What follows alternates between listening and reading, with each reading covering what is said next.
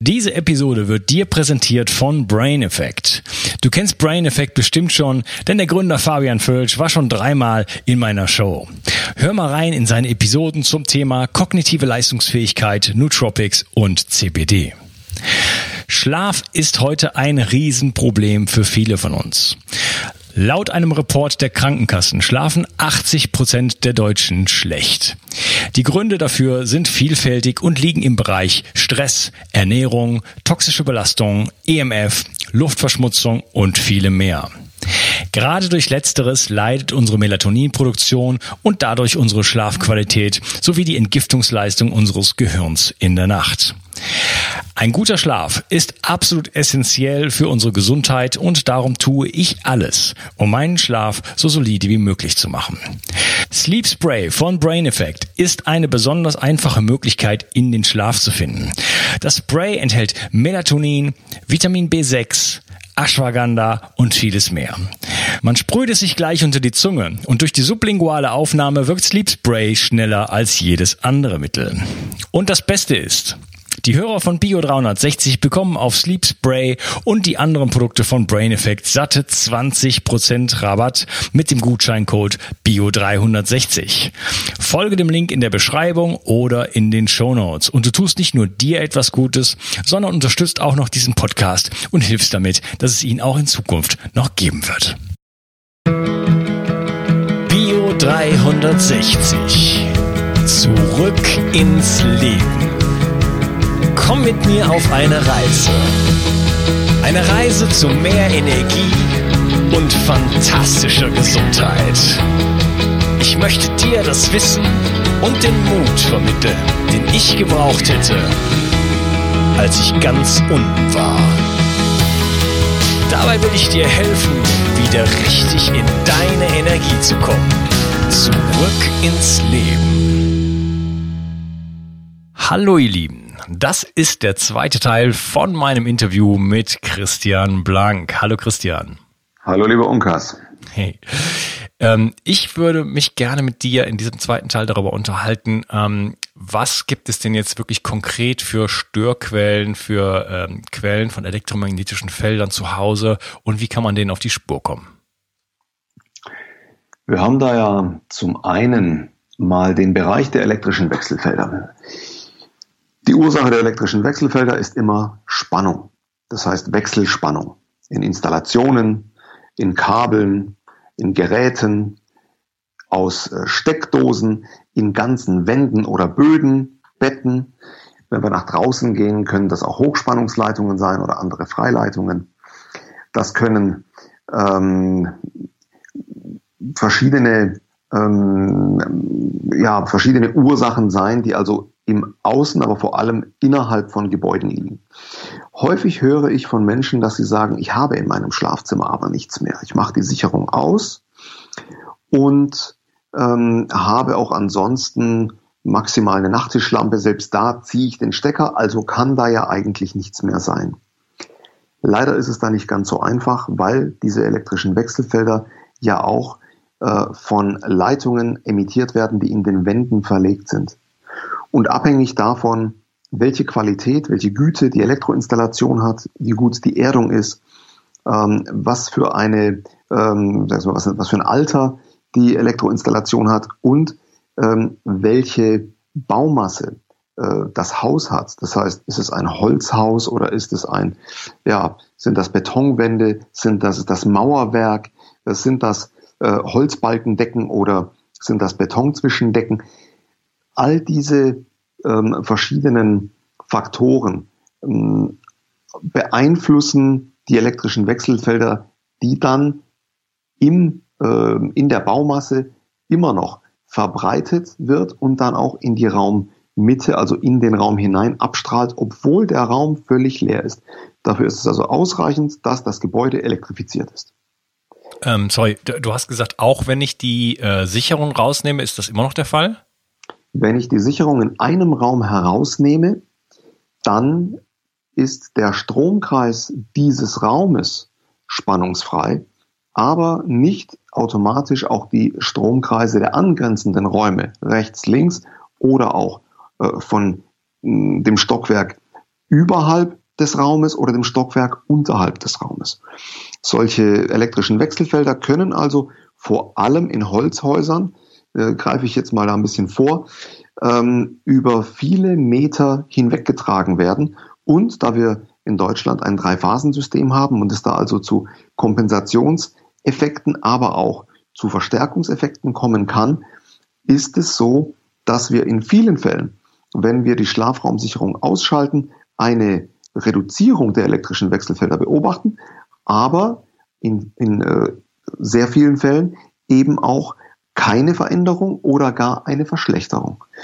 Deswegen ist es wichtig, eine, eine Messung durchzuführen, um dann dort ähm, zusammen mit dem Kunden, mit dem Schalten verschiedener Stromkreise im Gebäude das Optimum zu finden und wenn man dort eine, ähm, eine Reduktion, eine ursächliche Reduktion durch das Schalten von Sicherungen erreicht, ist das wunderbar. Das geht sehr, sehr häufig. Wenn das nicht funktioniert, gibt es immer noch physikalische Abschirmmaßnahmen, um dann die letzten Feldquellen in den Griff zu bekommen. Okay, das heißt, das, das, äh, das Ausschalten der Sicherung ist jetzt nicht ein, ein Garant dafür, dass ich äh, weniger Feldern ausgesetzt bin, sondern das, sogar das Gegenteil könnte der Fall sein. So ist es. Ja, genau. Das ist ja erschreckend. Kann ich ja. das äh, mit Hausmitteln schon messen, also mit, mit einfachen Geräten? Leider nein. Also es gibt wohl ähm, einfache Geräte, mit denen man elektrische Wechselfelder messen kann. Es ist aber häufig so, dass dann mit Abschirmmaßnahmen experimentiert wird und es für den Laien sehr schwer ist, den Erfolg einer solchen Abschirmmaßnahme ähm, ja, zu verifizieren. Es gibt verschiedene Messmethoden. Diese Messmethoden sollten immer miteinander kombiniert sein, damit man die größtmögliche Sicherheit hat, dass man jetzt tatsächlich eine Situation erreicht hat, die besser ist als die Ausgangssituation. Also gerade elektrische Wechselfelder sind da sowohl im Messen als auch im, ähm, im Bewerten von, von, ähm, von ja, Erfolgen verschiedener Reduzierungs- oder Abschirmmaßnahmen sehr tricky. Ja, ich habe so ein Gerät und das hat auch einen, äh, einen Modus für, für niederfrequente Felder. Äh, würde das ausreichen? Lege ich das einfach auf mein Bett, äh, schalte die Sicherung hin und her und schaue mal, was passiert? Mm, es gibt verschiedene Geräte, nun weiß ich nicht genau, was für ein Gerät du hast. Ähm, das Gerät auf das Bett zu legen, geht nur bei oder ist nur zulässig bei einigen Geräten. Ähm, die Geräte sind oftmals so kalibriert, dass sie in der Hand gehalten werden müssen und eben nicht aufs Bett gelegt werden. Dann gibt es andere Geräte, die müssen aufs Bett gelegt werden und dürfen nicht in der Hand gehalten werden. Es hängt also immer davon ab, welche Messmethode ist das, von welcher Messmethode sprechen wir, welche Messmethode wird genutzt und welche Fähigkeiten und auch welche Grenzen hat dieses spezielle Gerät. Mhm. Erstens, wenn es um die Messmethode geht, zweitens, wenn es um die Empfindlichkeit geht und drittens, wenn es um den Frequenzgang geht, also den, den Frequenzbereich. Denn äh, ein Gerät kann möglicherweise eben nur einen gewissen Frequenzbereich abdecken und dann äh, zum Beispiel Oberwellen in einem gewissen, ab einer gewissen Höhe gar nicht mehr, äh, gar nicht mehr abbilden. Mhm. Ja gut, aber das, das, das äh, niederfrequente Feld jetzt ähm, 50, äh, 60 Hertz ist ja doch ein relativ klarer, ein, ein, ein, ein äh, begrenzter Bereich. Das ist ein relativ begrenzter Bereich. Auch da gibt es natürlich häufig Oberwellen und auch die sollte man sich dann eben ansehen, ne, weil die dann wiederum aus umweltmedizinischer Sicht kritischer zu bewerten sind. Aber wie gesagt, auch bei den ähm, auch beim ähm, Haushaltsstrom, äh, den wir hier haben mit mit 50 Hertz, 50 Hertz Wechselspannung, ist es so, dass es zwei verschiedene Messmethoden gibt, die in ihrer Erfassung ähm, sich sehr stark voneinander unterscheiden und beide immer kombiniert werden müssen, damit man ähm, eine, ähm, ein Optimum erreicht. Das ist also, wie gesagt, für den, ähm, für den, ja, für den, für den technischen Laien sehr schwer ähm, zu bewerkstelligen, ohne, ohne Fehler zu machen. Ja. Was kann man denn so im eigenen Haus erstmal ähm, ohne Einsatz von irgendwelchen äh, kostspieligen Mitteln, sage ich jetzt mal, was kann man denn für sich selber schon so am meisten erreichen? Also das Einfachste, was man erreichen kann, ist die, ähm, die Überprüfung der äh, Steckerposition von zum Beispiel Nachttischlampen, die einen Zwischenschalter haben. Da gibt es eine feldintensive und eine feldarme hm, Steckerposition. Das kann man mittels eines einfachen aktiven Phasenprüfers überprüfen. Man kann also sehen, ob ähm, die Lampe oder der, der, das, ähm, das Kabel, die Gerätezuleitung oder dieses Stromkabel, das eben zur, zur Lampe führt, ob das in der gesamten Länge unter Spannung steht, wenn die Lampe ausgeschaltet ist, oder nur zu einem äh, Teil bis zum Zwischenschalter unter Spannung steht. Das kann man dann durch äh, Drehen des, äh, des Steckers um 180 Grad provozieren. Ja, man kann also schauen, welche Steckerposition ist die feldärmere und welche ist die feldintensivere. Das ist ein, ähm, ein erster wichtiger Schritt in ganz vielen Schlafzimmern. Und natürlich sollte man möglichst vermeiden, in äh, der Bettnähe eine, äh, eine Vielzahl von ähm, Steckdosenleisten unter dem Bett zum Beispiel oder Verlängerungskabel oder ähm, ja, irgendwelche äh, netzstrombetriebenen Radiowecker oder ähnliches dann dort eben zu betreiben, weil man ähm, diese elektrischen Wechselfelder damit oder die Intensität der elektrischen Wechselfelder damit eben äh, verstärkt. Ja, ich schaue gerade mal hier nach. Äh, hier gibt's ein Gerät, das heißt Sockeltester, den nennen jetzt mal den Namen nicht. Äh, kostet ungefähr 50 Euro, steckt man in die Steckdose und hat dann eine ganze Menge von ein kleines Display und so weiter. Ist das sowas, Steckdosentester? Nein. Ein Steckdosentester zeigt mir lediglich, ob der Elektriker gut gearbeitet hat und ob dort alles richtig angeschlossen ist.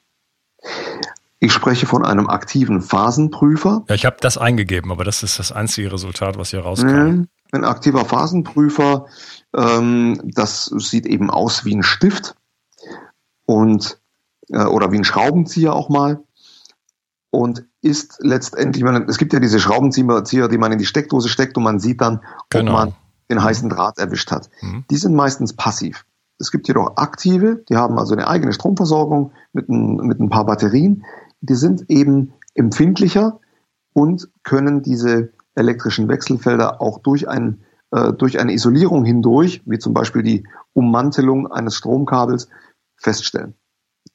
Damit kann man also zum Beispiel diese, ähm, ähm, ja, diese, diese feldarme oder feldintensiveren ähm, Steckerpositionen von Nachttischlampen voneinander unterscheiden. Ja, vielleicht könntest du mir da mal einen Link äh, schicken. Ich finde nämlich sowas nicht.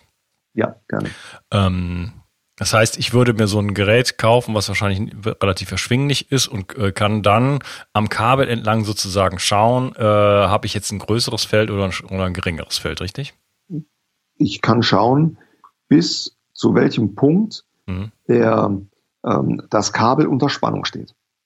Steht es nur bis zum Zwischenschalter unter Spannung und nicht darüber hinaus im Lampenkörper oder in der Fortsetzung des Kabels, dann habe ich die feldärmere Steckerposition. Steht die gesamte Lampe unter Spannung und das gesamte Kabel unter Spannung, auch wenn die Lampe ausgeschaltet ist, dann ist es die feldintensivere Steckerposition. Mhm. Okay. Und äh, gut, das heißt, ich würde meine Felder verringern, aber das Ausschalten der Felder wäre wahrscheinlich doch dann immer noch die erste Wahl, oder? Die, das Aus, also man kann natürlich die Lampe ganz vom Stromnetz trennen und hat dann auch in diesem kleinen Stück zwischen Steckdose und Zwischenstecker ähm, keinen, äh, keine Spannung mehr und dementsprechend ist die Feldquelle noch etwas kleiner. Es gibt die Möglichkeit, Zwischenstecker zu verwenden. Das heißt, man schaltet dann also nicht mehr an der Lampe an und aus oder am Kabel der Lampe an und aus, sondern direkt an der Steckdose am Zwischenstecker. Oder es gibt die Möglichkeit, geschirmte Nachttischlampen zu verwenden, die dann kein Feld mehr oder nur ein minimal, äh, ein minimales Feld noch emittieren. Ja, das ist eine, ein, ein erster einfacher Schritt hin zur Reduzierung der elektrischen Wechselfelder, die wiederum nur ein kleiner Teilbereich der EMF darstellen, die für die Schlafqualität relevant sind. Sie mhm. sind Genau, das ist relevant. erstmal nur ein Subbereich. Kleiner genau. Hinweis noch, mein Freund äh, Werner Hengstenberg, der hat, äh, der hat eine Lampe gebaut, die basiert auf Gleichstrom, hat eine richtig gute Lichtqualität und äh, wird mit einer Batterie betrieben. Also da kommt man ganz aus der Nummer raus. Ja, wie ja. geht's denn dann weiter? Das war jetzt nur ein Bereich, äh, die, die niederfrequenten Felder. Ähm. Genau, das ist auch nur ein Teilbereich der niederfrequenten Felder. Es gibt zwei Bereiche der niederfrequenten Felder, also einmal die elektrischen Wechselfelder und einmal die magnetischen Wechselfelder. Die magnetischen Wechselfelder entstehen immer dran, wenn Strom fließt, also wenn Strom verbraucht wird. Das heißt, wenn der Stecker in der Steckdose steckt, habe ich bereits elektrische Wechselfelder entlang des Kabels und des Gerätes. Wenn ich das Gerät einschalte, wird Strom verbraucht, dann fließt Strom und dann entstehen, je nachdem, wie viel Strom verbraucht wird, je nachdem, wie Hin- und Rückleiter zueinander positioniert sind, ähm, auch noch magnetische Wechselfelder. Die sind zum Beispiel äh, eben in Kabeln und Geräten bei Stromverbrauch äh, zu messen. Sie sind bei Trafos zu messen, also diesen, äh, diesen kleinen viereckigen äh, oder mehr oder minder großen viereckigen schwarzen Kästen, die dann auch warm werden, wenn es in der Steckdose steckt ähm, und die die 230 Volt Netzspannung heruntertransformieren auf 12 Volt oder 5 oder 6 Volt und ähm, die verbrauchen Strom, auch wenn der, ähm, sagt mal, das eigene Gerät äh, nicht eingeschaltet ist, werden dementsprechend warm. Sowas gibt's ja auch als ähm, ja oftmals bei bei Laptops, ja oder immer bei Laptops eigentlich. Wenn man ähm, also das Laptop in die in die Steckdose steckt, dann hat man ein kurzes Kabelstück, das unter 230 Volt Spannung steht. Das macht elektrische Wechselfelder. Dann kommt dann irgendwann mal dieser Trafo und hinter dem Trafo äh, gibt es dann ein oftmals etwas dünneres Kabel, das dann zum Laptop führt und dort habe ich dann eben keine 230 Volt mehr, sondern äh, eben zum Beispiel äh, 5 Volt. Und dieser Trafo, der da dazwischen ist, der verursacht äh, sehr kräftige magnetische Wechselfelder, allerdings nur in unmittelbarer Nähe. Das nimmt also relativ schnell ab. Es gibt auch Trafo-Netzteile, die man direkt in die Steckdose steckt, zum Beispiel Handy-Ladegeräte. Ähm, die ebenfalls ein kräftiges Feld machen in unmittelbarer Nähe. Was bedeutet, man sollte möglichst auf Trafos im Bettbereich verzichten oder auch darauf verzichten, die Handys direkt im oder am Bett zu laden, wenn möglich. Man hat dann immer elektrische und aber auch magnetische Wechselfelder. Das gleiche gilt dann eben auch für Motoren beziehungsweise also elektrische Motoren ähm, oder auch für ähm, äh, Erdleitungen oder Hochspannungsleitungen, elektrifizierte Bahnstrecken. All das sind äh, Verursacher von magnetischen Wechselfeldern. Ja. ja, könnte ich, könnte ich dann also sagen, es ist eine generell äh, ganz über den Daumen gepeilt eine gute Idee, wäre mein Bett so ein bisschen wenigstens von der Wand abzurücken, dass ich auch äh, aus den magnetischen Feldern der dort sich befindlichen Leitungen komme?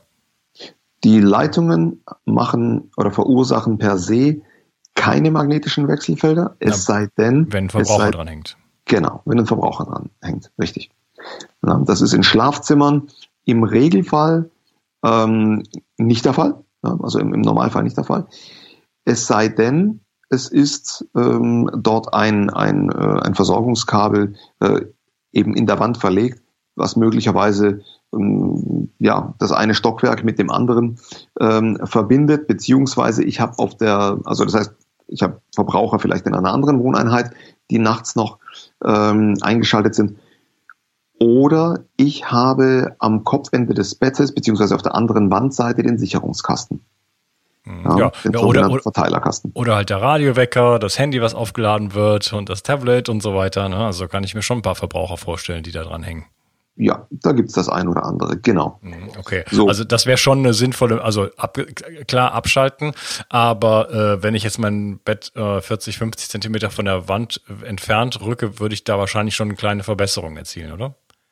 Ja, würdest du, aber wie gesagt, es macht natürlich nur dann Sinn, wenn dort tatsächlich ein Feld ist. Ja. Und in vielen, ähm, in vielen Fällen ist es so, dass das Schlafzimmer dann vielleicht doch ein bisschen räumlich begrenzt ist. Das heißt, man kann das Bett vielleicht gar nicht äh, weiter von der Wand entfernen, weil zum Beispiel dann die Schranktüren nicht mehr aufgehen. Ja.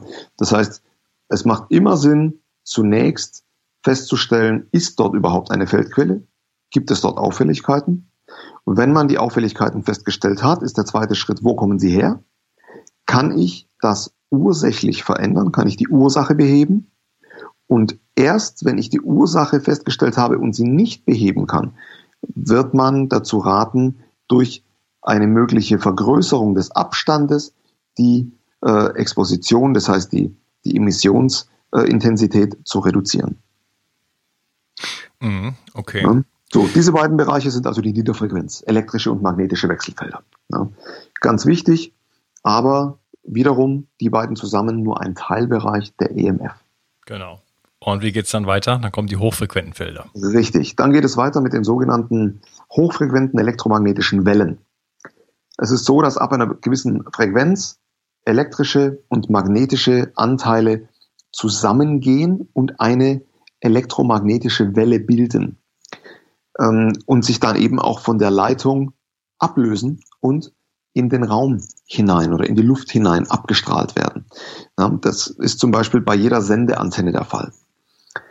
Elektromagnetische Wellen haben wir zum Beispiel beim Mobilfunk, ganz klassisch. Wir haben es beim Rundfunk, klassisch äh, UKW, Radio äh, beziehungsweise ähm, Fernsehen, ja, früher analoges Fernsehen, heute DVB-T beziehungsweise DVB-T2. Wir haben es bei DECT-Schnurlostelefonen im Haus. Wir haben es bei drahtlosen WLAN-Netzwerken. Wir haben es äh, im Bereich des Radars.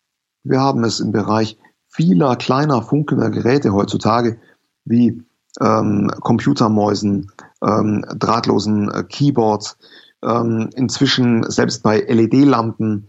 Wir haben es inzwischen äh, selbst bei ähm, Zahnbürsten, also bei Elektrozahnbürsten. Wir haben es heute bei ganz, ganz vielen äh, Haushaltsgeräten oder Geräten, die wir im Haushalt nutzen, mit funkenden Geräten zu tun, oftmals ohne es zu wissen. Funkende Zahnbürsten? Ja, damit man dann eben weiß, äh, wie gut und wie häufig und wie fest und wie lange man sich die Zähne geputzt hat. Ja, dann synchronisiert sich das, ja natürlich, das synchronisiert sich dann mit einer App auf dem Smartphone und dann sieht man dann, an welchen Wochentagen man es vielleicht äh, mal vergessen hat. Ja, so, also die, ähm, die, die Anwendungsmöglichkeiten dieser Technologien kennen natürlich keine Grenzen. Die Sinnhaftigkeit ist äh, etwas völlig anderes. Aber das Wichtigste ist einfach, dass man oftmals nicht weiß, welche Strahlungsquellen man im Haushalt hat. Es gibt Fernseher, die man ausschaltet, also in den Standby-Modus schaltet, und sie emittieren trotzdem weiterhin ein WLAN-Signal. Ähm, bei manchen Herstellern lässt sich die WLAN-Funktionalität nicht mehr ausschalten. Sowas müsste eigentlich verboten werden, oder? Ja, also die Entwickler machen sich da eben ein bisschen, ein bisschen einfach und der Otto Normalverbraucher wünscht ja eine dauernde Konnektivität. Hm. Es gibt Geräte, bei denen man das WLAN ausschaltet und dann tatsächlich die WLAN-Konnektivität unterbunden wird. Das heißt, das Gerät verbindet sich nicht mehr mit meinem WLAN-Netzwerk, aber obwohl das WLAN oder die WLAN-Konnektivität am Gerät ausgeschaltet ist, sendet es dennoch. Ja, das ist das populäres, das vielleicht populärste Beispiel ist ja das iPhone. Da kann man nämlich das WLAN gar nicht und das, die mobilen Daten überhaupt nicht mehr ausschalten. Da muss man irgendwie in die Settings und so weiter gehen. Aber wenn man diesen entsprechenden Knopf drückt, äh, passiert ja eigentlich gar nichts. Es wird nur die Verbindung getrennt, aber die, äh, die, die, der Funkteil ist noch aktiv. Äh, jein, fast. Es ist so, dass seit ich weiß nicht mehr ganz genau, welche iOS-Version tatsächlich alle Apple-Geräte ähm, in diesem, ähm, in diesem ähm, Shortcut-Menü die Möglichkeit haben, mobile Daten, Bluetooth und WLAN auszuschalten. Aber bei, bei WLAN und bei Bluetooth ist das Ganze dann nicht durchgestrichen, sondern nur angegraut oder grau hinterlegt. Das bedeutet, dass es bis zum nächsten Morgen offline ist aber am nächsten Morgen automatisch wieder eingeschaltet wird. Das heißt, es ist immer nur eine temporär, ein temporäres Ausschalten dieser Funkdienste. Möchte man sie permanent ausschalten, muss man tatsächlich in den Einstellungen äh, WLAN und Bluetooth deaktivieren, was natürlich etwas umständlicher ist, weil es tiefer im, äh, äh im Menü ist oder ein Menüpunkt ist, der viel tiefer im System zu finden ist. Oder aber ich gehe in den Offline- bzw. Flugmodus, dann sind diese Dienste tatsächlich auch offline. Aber dann kann ich natürlich auch nicht mehr angerufen werden. Ah, okay. Ich habe kein iPhone. Das hatte ich anders verstanden. Ich dachte, das wäre dann nicht wirklich aus. Aber du sagst, es ist doch aus, nur doch. das schaltet sich von alleine wieder an. Mhm. Ah, okay, alles genau. klar. Okay, gut. Dann ist, genau. ja, ist ja nicht ganz so schlimm. Richtig. Ähm, vielen Menschen ist nicht bewusst, was es bedeutet, die mobilen Daten oder das WLAN oder das Bluetooth am Handy auszuschalten. Ich, ähm, äh, ich ähm, habe immer wieder die Situation, dass ich Menschen empfehle, das zu tun, wenn sie diese Funkdienste momentan nicht nutzen, einfach um die persönliche ähm, Emission, ähm, die persönliche Exposition zu reduzieren. Und ich werde dann gefragt, ob man dann denn noch angerufen werden kann. Ja, man kann. Man kann angerufen werden, wenn die mobilen Daten deaktiviert sind, das WLAN deaktiviert ist und Bluetooth deaktiviert ist. Man ist allerdings offline. Das bedeutet, man kann nicht im Internet surfen, man äh, bekommt seine Push-Nachrichten nicht und man ist vor allem nicht mehr ähm, in der Lage, seine WhatsApp-Nachrichten in Echtzeit zu empfangen, sondern erst das nächste Mal, wenn ich die mobilen Daten oder das WLAN wieder einschalte. Das heißt, ich habe dann dort eine Verzögerung beim Empfangen von WhatsApp-Nachrichten. WhatsApp ist tatsächlich eben ein, äh, ein Nachrichtendienst, der äh, davon äh, abhängig ist, dass das Smartphone immer, immer online ist. Ja, bei den anderen gibt es ähm, auch noch Desktop-Clients, wo man also dann, ähm, wenn man das Laptop eingeschaltet hat, im Arbeitsplatz oder im Homeoffice, auch dort seine Nachrichten bekommt. Bei WhatsApp ist das nicht so. Bei WhatsApp muss das Handy, das Smartphone tatsächlich online sein per WLAN oder per mobile Daten. Aber auch wenn WLAN und mobile Daten ausgeschaltet sind, kann ich angerufen werden oder kann ich SMS empfangen. Und ebenso kann ich eben nach draußen telefonieren, also aktiv Anrufe tätigen oder SMS versenden. Ja, da habe ich noch einen anderen Hinweis, weil ich benutze auch WhatsApp auf dem äh, auf dem PC äh, ziemlich viel und es gibt natürlich noch eine Möglichkeit, das Handy an die Daten anzubinden und das ist per Kabel. Korrekt. Es kann, man kann also mit äh, relativ handelsüblichen äh, Adaptern von RJ45, also Netzwerkstecker, auf äh, USB-C oder USB, Micro-USB äh, kann man einfach adaptieren und äh, alle mehr oder weniger modernen Handys sollten in der Lage sein, äh, dann da die Internetverbindung äh, daraus zu bekommen und dann kann man sein Handy irgendwo haben. Es strahlt über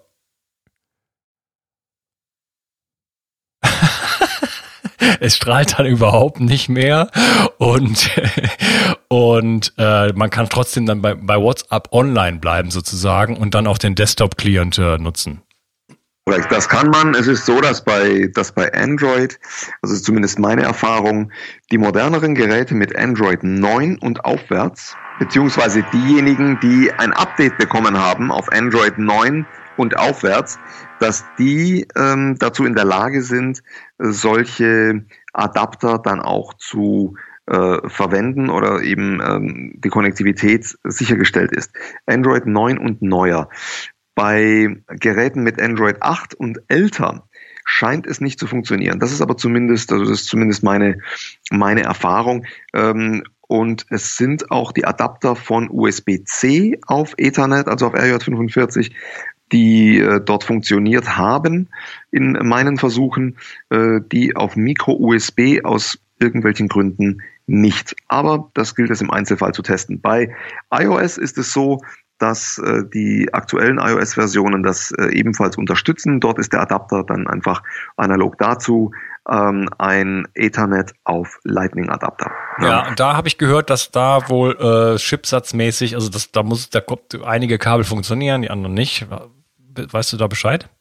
Nein, weiß ich nicht. Ich habe also auch äh, zu Testzwecken mehrere Adapter verwendet und diese Adapter, äh, die funktionierten dann mal mehr, mal weniger gut. Manche hatten auch einen höheren Stromverbrauch.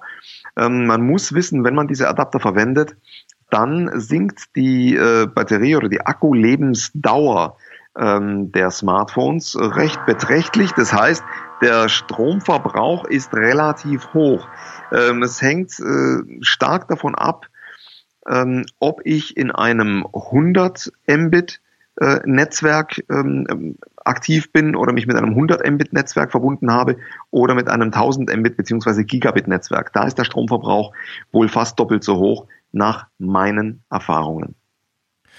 Okay, das heißt, da bräuchte man eigentlich dann auch so einen Adapter, wo man dann äh, den Strom dann zusätzlich dann wieder auch reingibt, oder? Hm, es gibt da welche, ähm, habe ich ebenfalls schon getestet. Der Strom, ähm, der Ladestrom reicht dann zumindest dazu aus, dass das Handy oder das Smartphone sich nicht bei der Nutzung weiter entlädt. Mhm, okay. Könntest du mir da auch einen Link äh, zukommen lassen? Ja, kann ich. Ich würde gerne irgendwas verlinken, was funktioniert.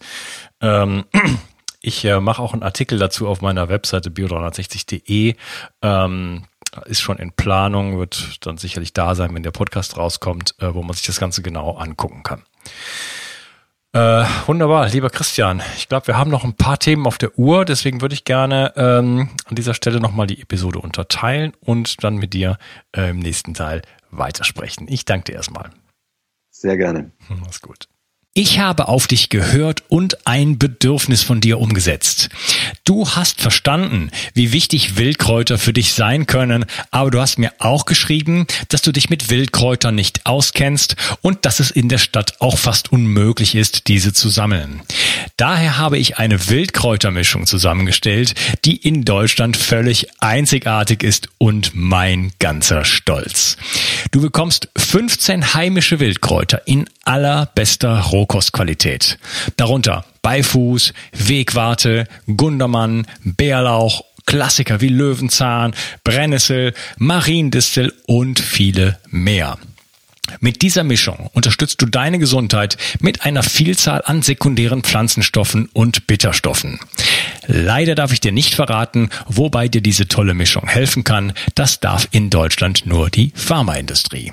Außerdem habe ich darauf geachtet, dass das Ganze auch noch richtig gut schmeckt. Du kannst damit zum Beispiel deinen Smoothie veredeln oder einen Teelöffel davon in dein Gemüse rühren.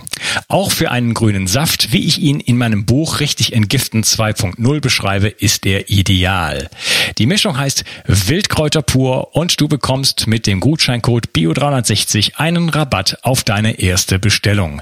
Decke dich also am besten gleich mit einem guten Vorrat ein. Du wirst es nicht bereuen. Den Link findest du gleich unten in der Beschreibung. Bio 360. Zurück ins Leben. Komm mit mir auf eine Reise. Eine Reise zu mehr Energie und fantastischer Gesundheit. Ich möchte dir das Wissen und den Mut vermitteln, den ich gebraucht hätte, als ich ganz unten war. Dabei will ich dir helfen, wieder richtig in deine Energie zu kommen. Zurück ins Leben.